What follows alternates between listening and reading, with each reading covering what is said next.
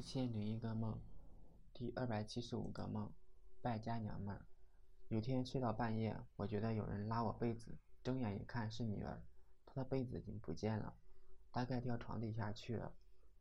她就来拉我的被子，我把被子给她盖上，准备去老婆的被窝。她把被子掖得紧紧的，呜我无法进入。不过她一直失眠比较浅，发现是我，一脸嫌弃的眼神，我也不好继续。就起来找被子。第二天一起床，老婆叫我搬东西，她要把床挪到位置。我最讨厌她这个，睡几个月就要改改格局，要不然心里不痛快，总觉得瞎折腾。我不懂女人。她让我把衣柜腾空，放倒做床，两个大衣柜正好做两张床，然后让我把旧床搬到另外一个房间。我进了房间以后，觉得这不是我家。我家的房子没有这么大，老婆说这是她分期贷款买的房。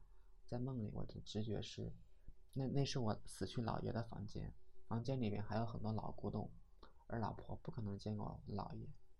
但是在梦里，我也不觉得奇怪。房间的角落里面还有很多老家电、收音机、音箱之类。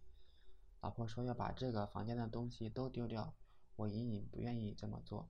中午，老婆做饭。我看了厨房里买了一箱电池，用来驱动 LED。我觉得老婆不懂电工，瞎折腾。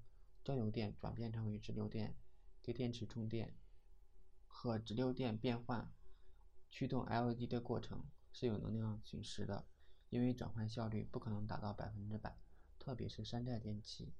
我简直拿他没有办法，我只能说你随便买，不要花太多钱就行。哪家还没有个败家娘们儿？